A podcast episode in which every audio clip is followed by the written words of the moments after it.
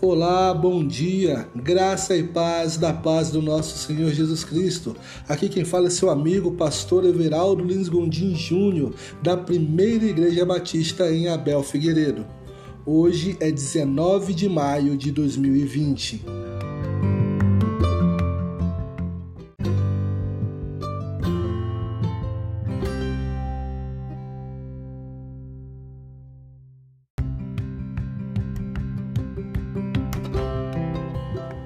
A nossa devocional tem como título Eis que estou convosco sempre, até o fim dos tempos.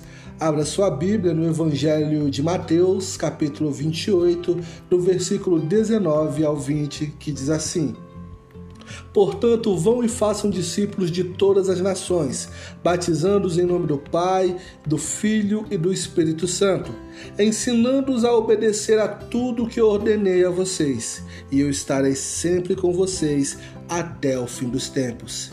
Já alguma vez se sentiu sozinho? Em inúmeras situações da vida, podemos ter essa sensação.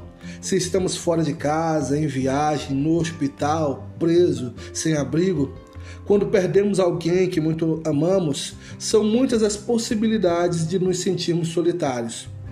Ou talvez esteja num daqueles momentos que, mesmo estando cercado de pessoas à sua volta, ainda assim se sente só. Seja qual for o seu caso, confie que Cristo está presente sempre.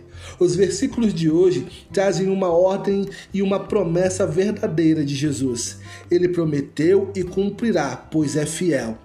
Os discípulos ouviram o mandamento de fazer outros seguidores. Depois, a promessa mais maravilhosa: Cristo presente sempre.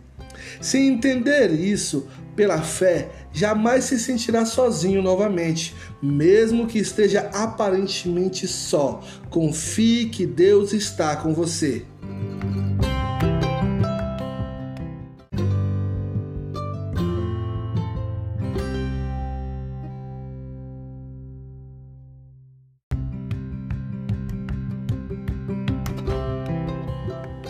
Jesus está contigo agora mesmo.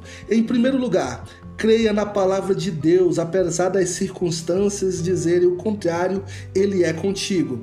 Em segundo lugar, ore e peça a Deus que preencha o seu coração de confiança, que Ele estará sempre presente. Em terceiro lugar, Obedeça. Se fizer o que Jesus mandou nestes versículos, estará em constante contato com pessoas para as discipular e ensinar. Assim também não se sentirá solitário. Em quarto lugar, leia e estude a Bíblia. Busque focar na vontade de Deus e não na aparência ou em sentimentos tristes. Em quinto lugar, ficar só não é bom procure uma igreja, converse com irmãos na fé, faça novos amigos e, em quinto lugar, busque reconciliação. Talvez você tenha deixado alguém para trás na sua vida. Perdoe, peça perdão e volte à comunhão. Vamos orar? Senhor Deus, há momentos em que me sinto tão sozinho, ajuda-me a confiar, tendo convicção que o Senhor não me abandona nunca.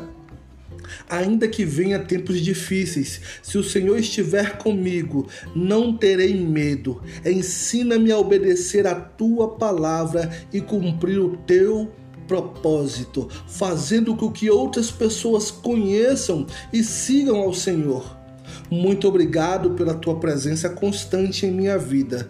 Em nome de Jesus, eu oro. Amém. E que Deus abençoe o teu dia.